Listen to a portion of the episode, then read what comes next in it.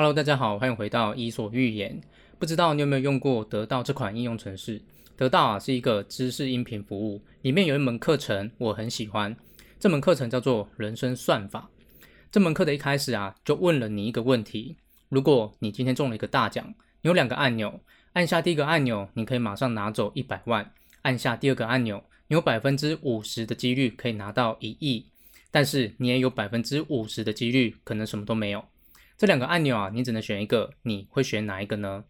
大部分的人可能都会想要选第一个，直接拿走一百万。因为啊，如果你选第二个按钮，你有一半的几率什么都拿不到。这个是什么？这个其实就是你放弃了概率权这个东西。那么你可能会想问啊，不选一百万，难道要赌这个几率吗？其实啊，还有很多比直接选任何一个按钮更好的方案。比方说，第一，你可以把价值五千万的第二个按钮，以两千万的价格卖给更有能力承担的人，这样子啊，你就可以赚两千万，而不是只有一百万。第二，你也可以卖掉这个选择权，用一百万的价格卖给某个人，同时签订合约。如果对方中了一个亿，那么对方就要再分给你三千万，这样子啊，你就可能赚三千一百万。这个是什么？这个就是概率思维。每个人在生活中都会碰到很多选择，拥抱概率思维可以让你做出更优秀的决策，得到更好的结果。在美国啊，有一个很顶尖的棒球选手，叫做泰德·威廉姆斯，他是过去七十年来唯一一个在单一赛季里面打出四百次安打的运动员。他在《击球的科学》这本书里面提到，对于一个打击手来说，最重要的事情就是等待最佳时机的出现。他的打击策略是这样子的。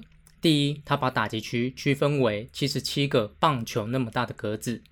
第二，他根据击球概率给格子打分。第三，只有当球落在他的最佳格子的时候，他才会挥棒。即使可能被三振出局，他也会坚持这个做法，因为挥棒去打那些最差的格子，会大大降低他的成功率。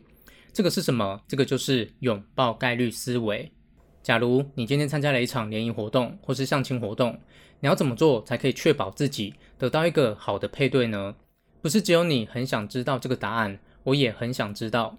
在西元一九六零年，美国数学科普作家加德纳用数学方法替我们找到了最佳解答。这个数学的推导过程很复杂，我就不要多做解释了。加德纳最后得到的答案是百分之三十七，我们可以把它叫做百分之三十七最优选择理论。百分之三十七的意思是，如果今天你有一百个面试者，那么你应该将前面的三十七个当成观察样本，找出表现最好的那一个，然后从第三十八个开始，只要你发现有表现得更好的人，那么你就应该果断录用他。这样子做啊，你选出最优秀面试者的几率最高。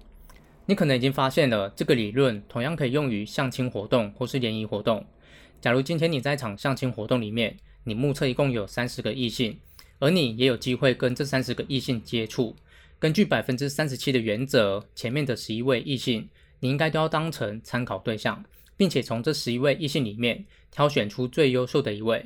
然后从第十二位开始，只要碰到比这位异性更优秀的人选，那么你就应该果断地选择他。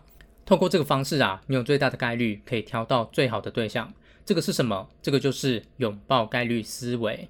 如果你有订阅得到这款应用程式上面的人生算法这门课程，作者就会一直告诉你，你要拥抱概率思维，你要拥抱概率思维。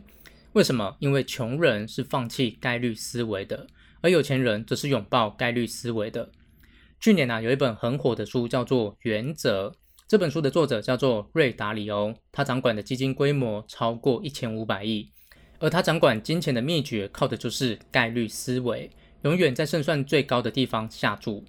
我还记得巴菲特啊曾经说过一句话，他说：“人生就像滚雪球，你只要找到很湿的雪跟很长的坡道，雪球就会越滚越大。”这个是什么？这个就是在胜算大的地方下注。